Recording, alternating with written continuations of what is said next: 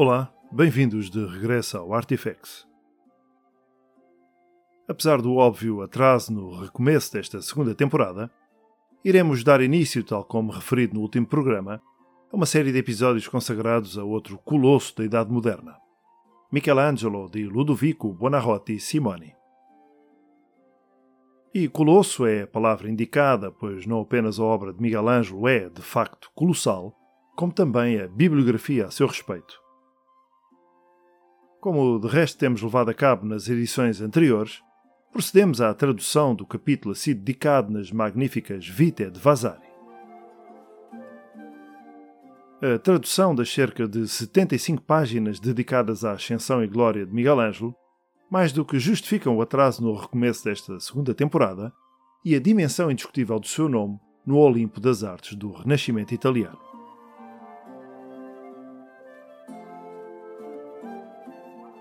Nascido em Caprese a 6 de março de 1475, Miguel Ângelo tornar-se-á, fruto do fosso geracional de 26 anos que o separa de Leonardo, na sua verdadeira nêmesis.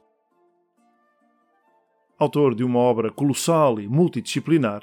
harmoniosamente dedicada à escultura, à pintura, à arquitetura e à poesia, ficará para todo sempre associada a uma ideia de genuína vanguarda, uma espécie de aperfeiçoamento último que todos os artistas das gerações vindouras irão ambicionar seguir e imitar. Um desses devotos seguidores, cujo caráter particularmente entusiástico servirá de resto de suporte à criação da lendária e mitificada biografia de Miguel Ângelo, será o sempre incontornável Vasari.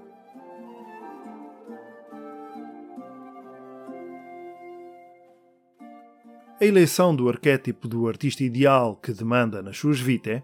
ou seja, o resultado de um longo processo de aperfeiçoamento desde Cimabue até Tiziano, encontrará de facto em Miguel Ângelo a sua plenitude. Como é evidente, este propósito terá servido de forma exemplar as pretensões campanilistas que Vasari terá perseguido, de forma a exaltar a soberania da escola florentina sobre todas as demais e, deste modo, a sua própria escola. De facto, o conceito das três idades ou momentos de aperfeiçoamento com que estruturou as Vitae terão constituído uma preocupação central, programática e propagandística, se não vejamos.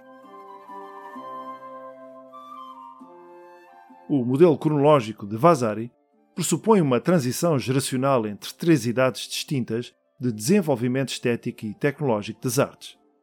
E Primilumi, uma espécie de abertura ou etapa primária marcada sobretudo pelos contributos de Cimabue e Giotto. Aumento, um período transitório de desenvolvimento marcado ainda por alguns arcaísmos. E por último, a Perfezione ou fase moderna, período coincidente com Michelangelo e com o seu próprio tempo.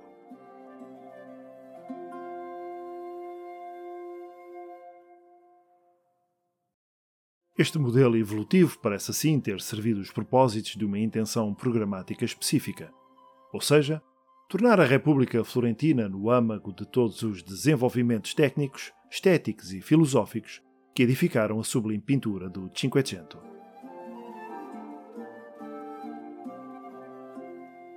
De facto, o encadeamento dos artistas que encerram a segunda parte das Vitae, correspondente à geração responsável pela fase que Vasari designa por Aumento, revela um arco evolutivo que se estende desde Antonello da Messina, passando por Domenico Veneziano, Andrea del Castagno e culminando com Pietro Perugino e Luca Signorelli. É certo que, à exceção do toscano Signorelli e do florentino Castagno, todos os demais serão oriundos de repúblicas estranhas à pátria florentina, manifestando influências tão díspares e diversas como a pintura flamenga e a tradição veneziana, caso paradigmático de Antonello da Messina, a quem dedicaremos um programa muito em breve.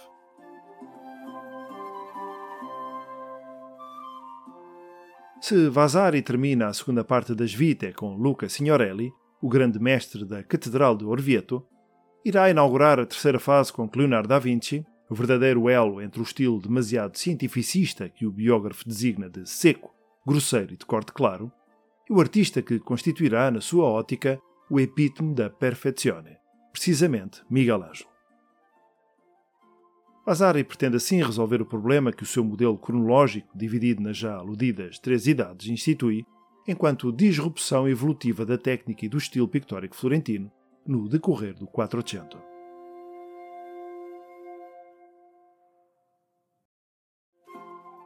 De facto, no prefácio da terceira parte,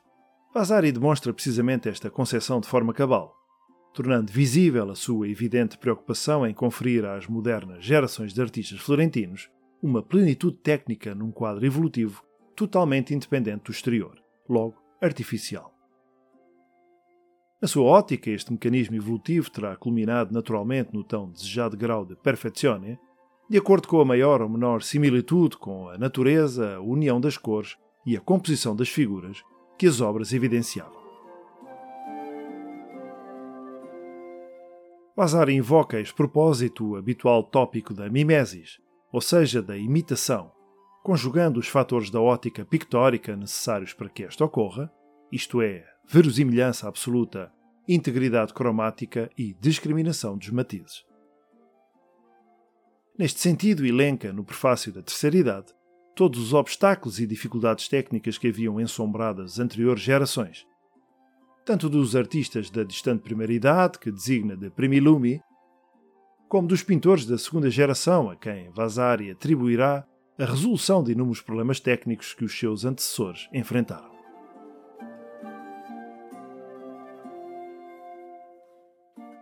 Não obstante o evidente esforço que estes pintores dedicaram à resolução de algumas das problemáticas associadas à primeira fase, para Vasari, porém, a sua arte seria ainda seca, cruda e tagliente.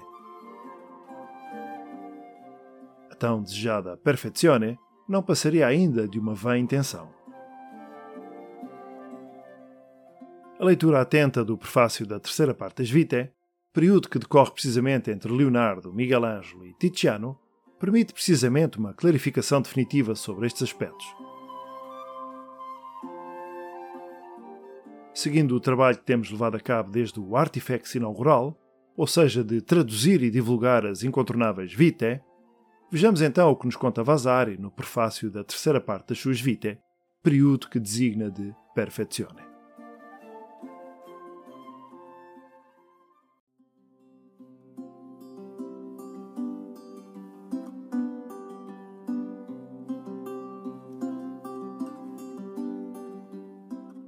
Os excelentes mestres que descrevemos até agora na segunda parte destas vidas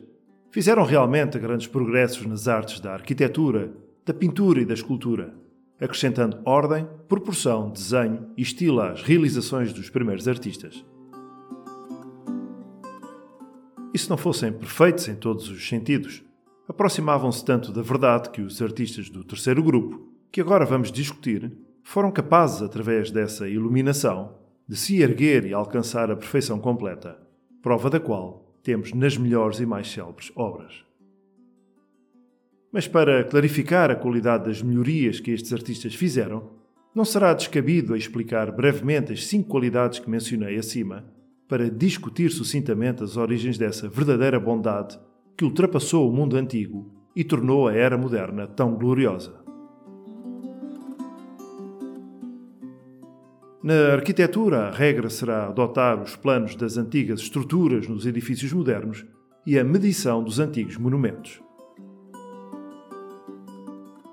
A ordem é a distinção entre um tipo e outro, para que cada organismo tenha as partes apropriadas e não haja confusão entre dórico, jónico, coríntio e as ordens toscanas.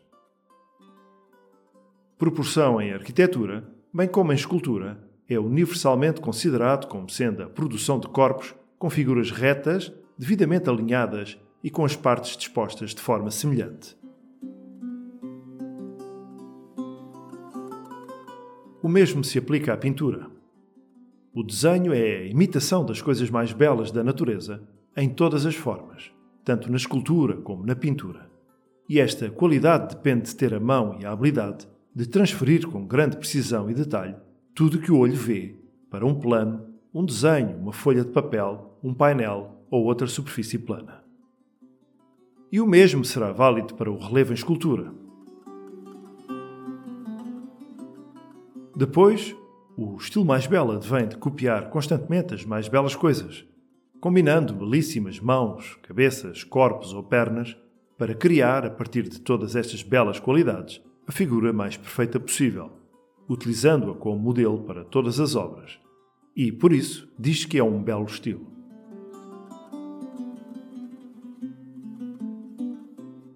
Nem Giotto nem aqueles primeiros artesãos o fizeram.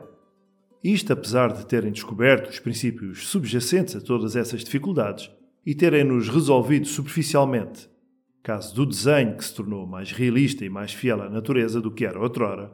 assim como na mistura das cores e na composição das figuras e das cenas, e em muitas outras coisas sobre as quais já se disse o suficiente.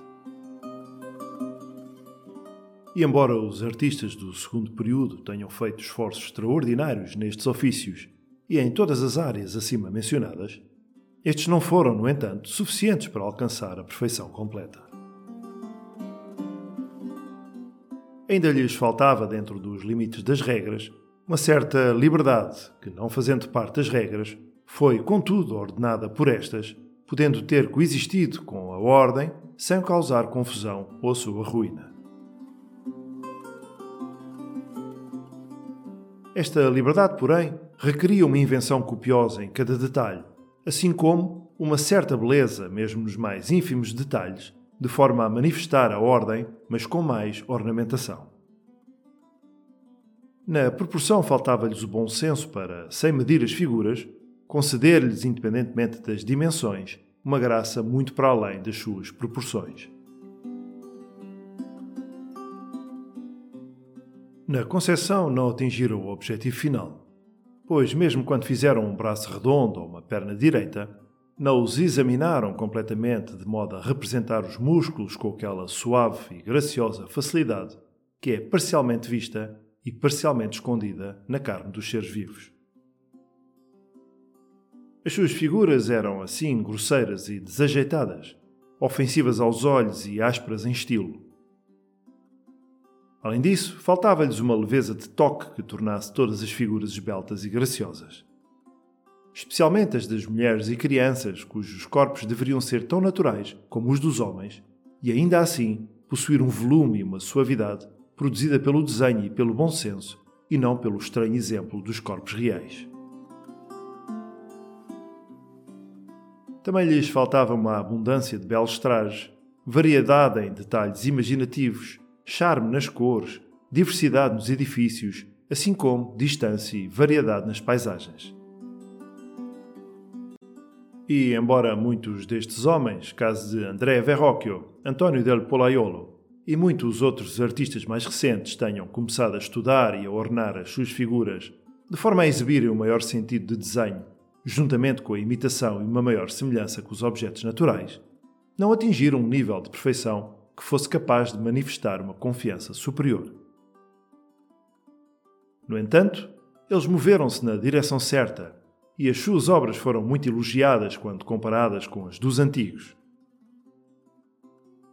Isto torna-se evidente nos esforços que Verrocchio fez para reparar as pernas e os braços do Márcias, o mármore da casa dos Medici em Florença,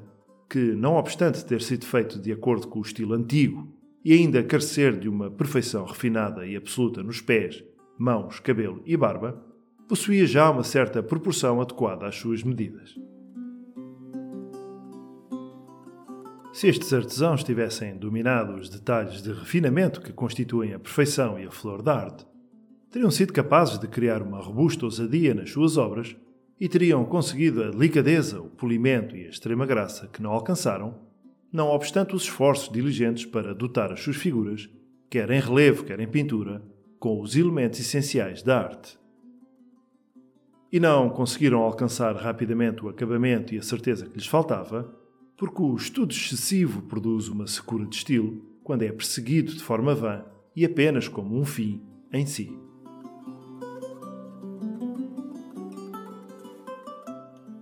Os artesãos que se seguiram alcançaram o sucesso depois de verem a escavação de algumas das mais famosas antiguidades mencionadas por Plínio: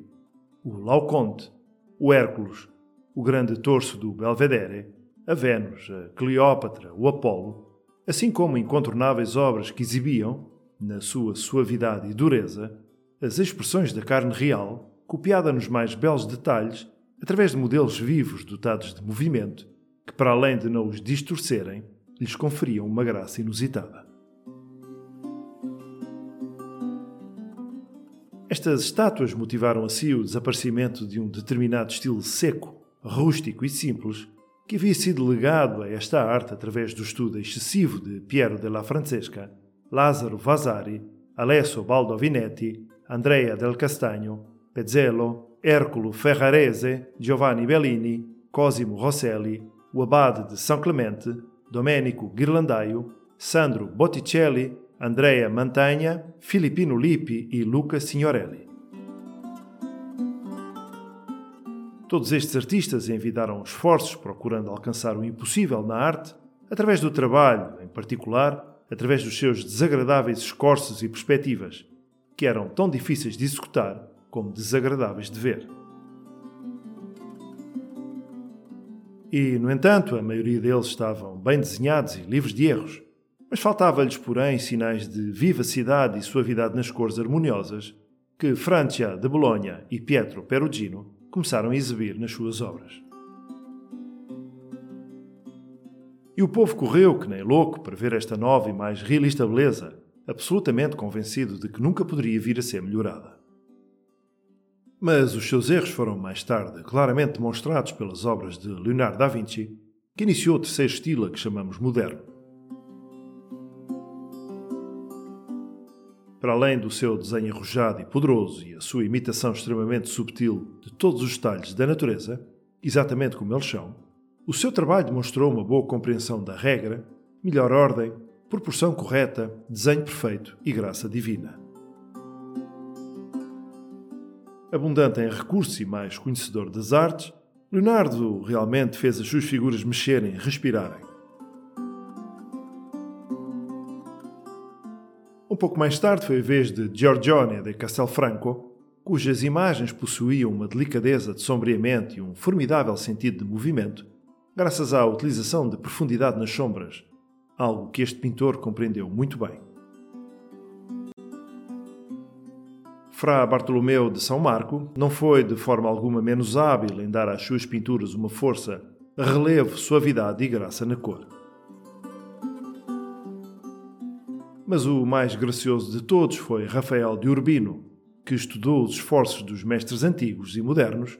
tomando os melhores elementos de todos eles e, ao assimilá-los, enriqueceu a arte de pintar com um tipo de perfeição absoluta que se encontra refletida nas antigas obras de Apelles e Zeuxis e talvez até os tenha ultrapassado, caso fosse possível afirmar que o seu trabalho igualou a obra destes pintores. As suas cores triunfaram sobre as da própria natureza. E qualquer pessoa que olhe para as suas obras pode ver que a sua invenção surgia sem esforço e com naturalidade, porque as suas cenas, que se assemelham a histórias escritas, mostram-nos sítios e edifícios semelhantes aos nossos, e os rostos e o vestuário do nosso povo, assim como dos estrangeiros, tal como Rafael os desejava retratar. Para além da graciosa qualidade das cabeças dos seus jovens, velhos e mulheres, Rafael representou cuidadosamente os modestos com modéstia, os desgraçados com luxúria e as crianças em poses lúdicas e com travessura nos olhos. E, da mesma forma, as dobras dos seus drapeados também não eram demasiado simples ou demasiado elaborados, mas antes tinham uma aparência muito realista. Andrea del Sarto seguiu o uso deste estilo, mas com uma coloração mais suave e menos ousada. Pode dizer-se dele que era um artista raro, uma vez que as suas obras não manifestavam quaisquer erros. É impossível descrever a vitalidade extremamente delicada que António da Correggio realizou nas suas obras, pois ele pintou o cabelo num novo estilo, que, ao contrário do refinamento utilizado pelos artesãos antes dele, era exigente, bem definido e sem adornos, em vez de suave e macio. A facilidade com que ele pintava permitiu-lhe distinguir os fios de cabelo de modo a que parecessem ser de ouro e ainda mais bonitos do que os naturais. Francesco Mazzola Parmigiano criou efeitos semelhantes e, em muitos detalhes, a graça, a decoração e a beleza de seu estilo ultrapassou até Correggio, como se torna evidente por muitas das suas pinturas, cheias de rostos sorridentes, olhos expressivos e aparentando vida, todas retratadas do modo como lhe convinha. Mas qualquer pessoa que examine as pinturas de Polidoro, de Caravaggio e Muturino verão figuras que fazem proezas incríveis e ficarão surpreendidas com a sua capacidade de criar com o pincel e não com a língua, o que é fácil, cenas formidavelmente inventivas nas suas obras, reveladoras dos seus grandes conhecimentos e perícia, representando os atos dos romanos tal como na realidade eram. E quantos artesãos, agora mortos, deram vida às figuras com as suas cores? Artesãos como Rosso Fiorentino, Fra Sebastiano del Piombo, Giulio Romano, Perin del Vaga, para não mencionar os demais artesãos vivos e que são eles próprios bem conhecidos. Mas o que mais importa é que os artesãos de hoje tornaram o seu ofício tão perfeito e tão fácil para qualquer pessoa que possua um bom sentido de desenho, invenção e coloração, que enquanto anteriormente os nossos mestres mais antigos podiam produzir um painel em seis anos, os mestres de hoje podem produzir seis no espaço de um ano. E sou testemunha disso tanto na observação como na prática. E estes trabalhos são, obviamente, muito mais acabados e perfeitos do que os dos outros reputados mestres que trabalharam antes deles.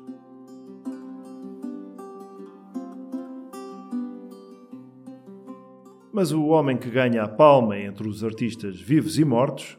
e que os transcende e ultrapassa a todos, é o divino Miguel Ângelo Buonarroti, que reina supremamente não apenas em uma destas artes, mas em todas as três ao mesmo tempo.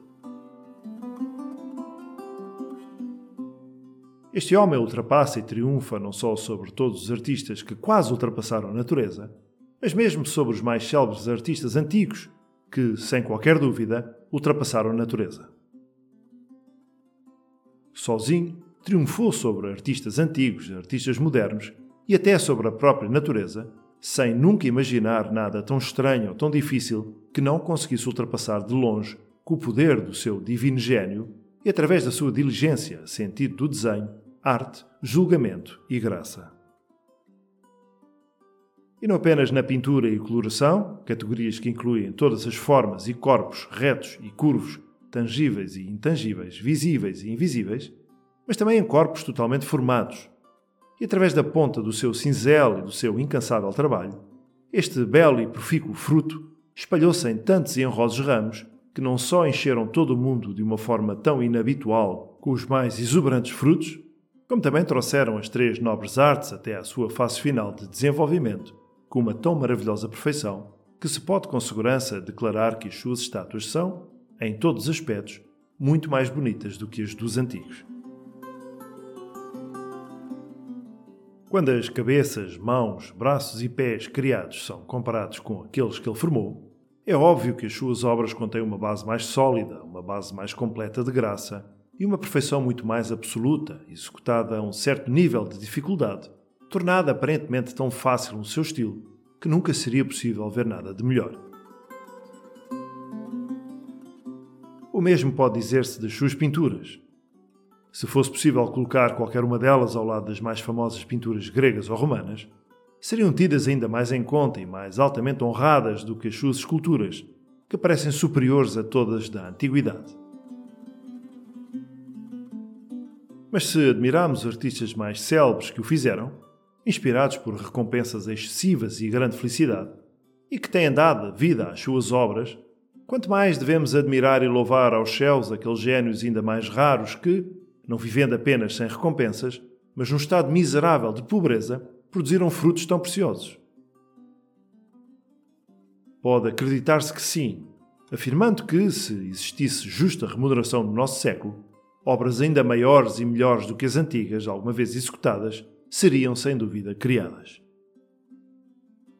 Mas sendo forçados a lutar mais com a fome do que com a fama, os gênios empobrecidos são enterrados incapazes de ganhar uma reputação, o que é uma vergonha para aqueles que possam ser capazes de ajudar, mas que não se preocupam em fazê-lo. Isto já é bastante para este tema, uma vez que chegou o momento de voltar às vidas e tratar separadamente todos aqueles que executaram obras célebres neste terceiro estilo.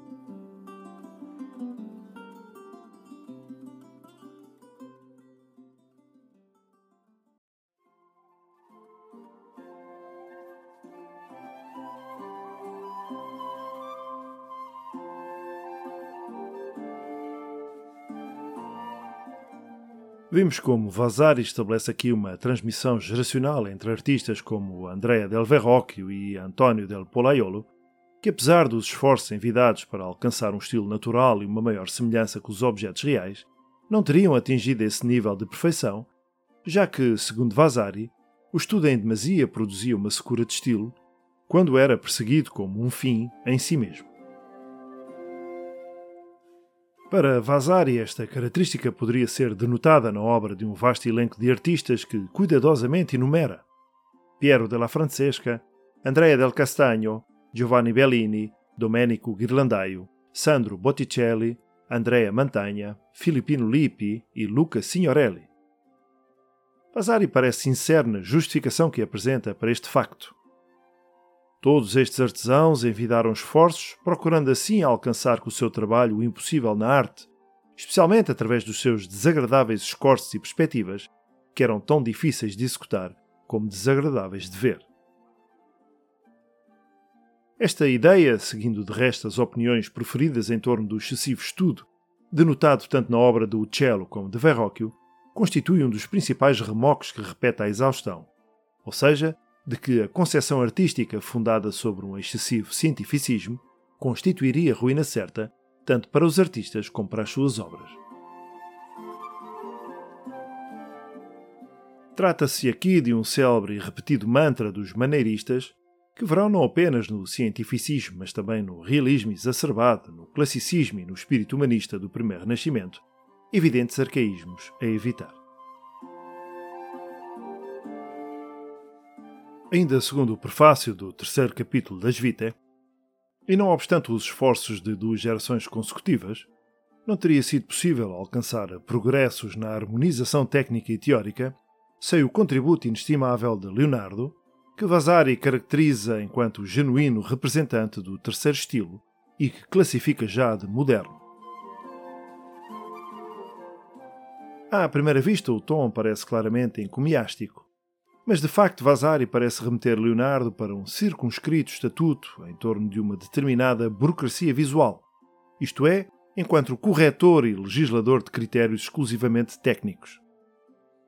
Esta percepção revigora-se ao compararmos este relato com o tom encomiástico com que é caracterizado o divino Miguel Ângelo.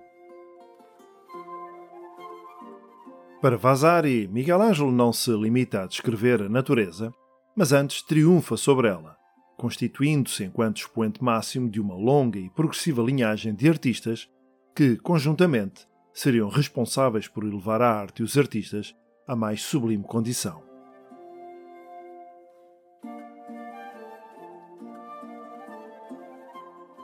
Um dos aspectos mais reveladores desta predileção de Miguel Ângelo em detrimento de Leonardo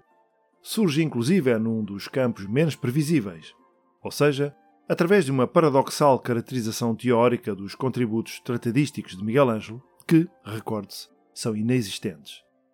Vejamos.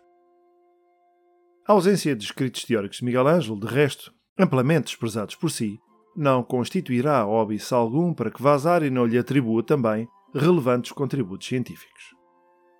Com efeito, o pecado da curiosidade excessiva que, no seu entender, define Leonardo como um artista endiabrado pela ciência, constituirá para Miguel Ângelo uma inestimável virtude. Vasari, conforme vimos no Artifex 11, conheceu e consultou o Tratado de Anatomia Humana de Leonardo em posse de Messer Francesco Melzi, descrevendo-o do seguinte modo: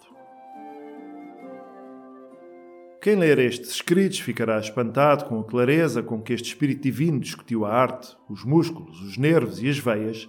tomando as maiores dores com cada detalhe. O modo como Vasari se apropria desta característica inata de Leonardo parece sugerir um pastiche de atributos com o claro intuito de intelectualizar a biografia de Miguel Ângelo e diminuir a relevância tratadística de Leonardo. Este é o grande paradoxo do mundo maneirista. O mundo que manifesta uma aparente independência formal de todos os processos externos à criação, mas que não dispensa o caráter intelectual resultante do domínio desses mesmos processos. Na mente de Vasari figura-se assim a criação óbvia de dois campos antagónicos. Por um lado, os artistas que não renunciavam à compreensão e domínio da matemática, da anatomia e da ótica, recorrendo para tal a processos técnicos e mecânicos para a sua correta emulação. Por outro, aqueles a quem o excesso de matematização do real motivará uma óbvia repulsa de todos os processos que não dependam em exclusivo da expressão natural do espírito, ou seja, o maneirismo em toda a sua glória.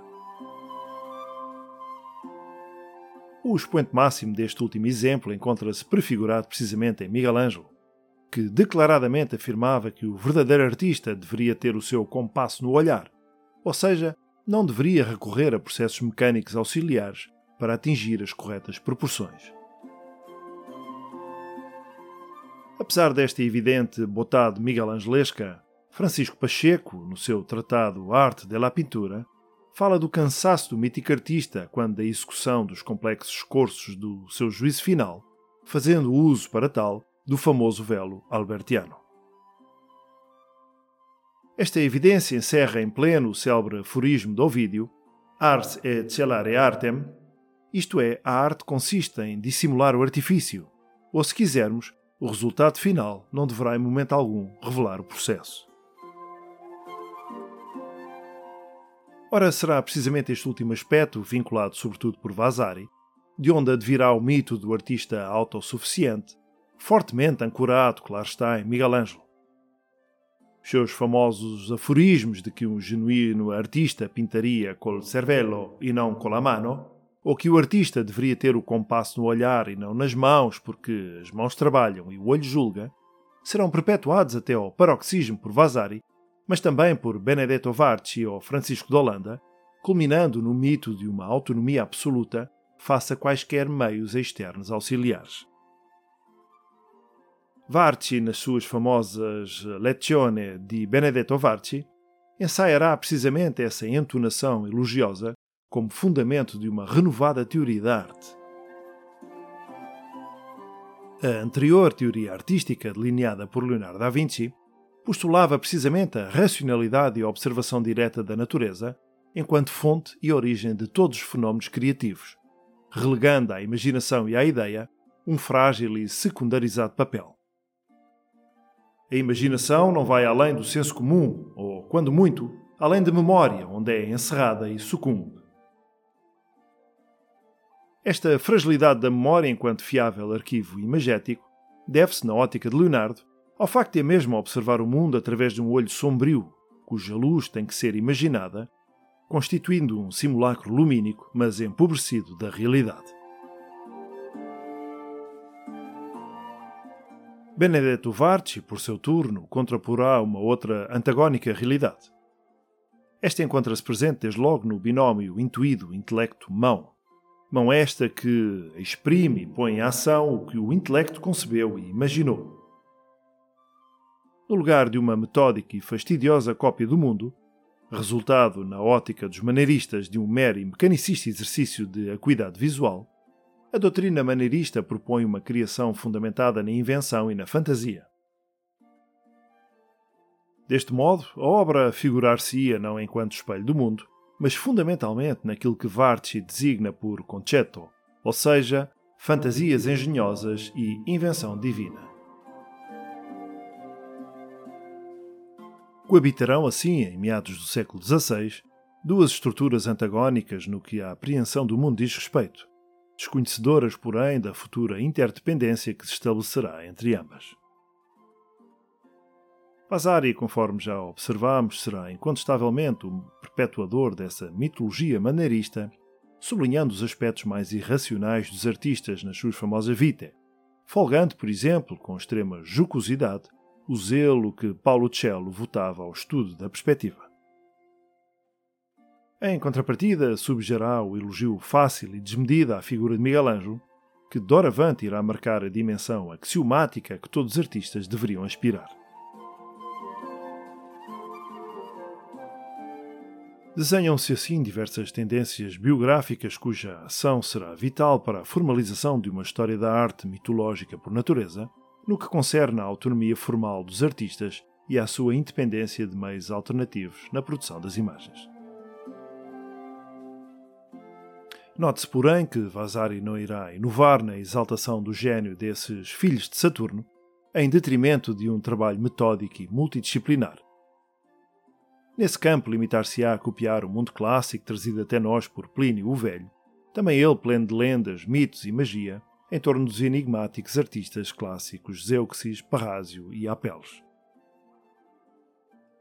Muitos dos artistas da primeira metade do século XVI vindicarão precisamente o título de Novo Apeles enquanto sinónimo externo de autossuficiência, de genialidade e de enigmáticas elucubrações visuais. Tratar-se-á de facto de uma edificação do mito do gênio operada a partir do século XVI e alimentada sobretudo durante o Romantismo. O expoente máximo deste espírito encontramos-lo na amplamente conhecida história de Miguel Ângelo, que, sentindo a morte a aproximar-se, destruiu e queimou periodicamente, na véspera de sua morte, em 1564, uma massa de estudos preliminares e desenhos preparatórios com o intuito claro de simular ou intensificar a aparente facilidade com que teria edificado toda a sua obra. Por este motivo, importa ler ou ouvir com extrema cautela o relato das Vitae em torno da sua extraordinária vida, separando sempre que necessário o mito da realidade histórica o Homem do Gênio e a Obra da Lenda. No próximo programa iniciaremos então essa hercúlea tarefa de relatar a vida de Miguel Ângelo Buonarroti, pintor florentino, escultor e arquiteto. Até lá.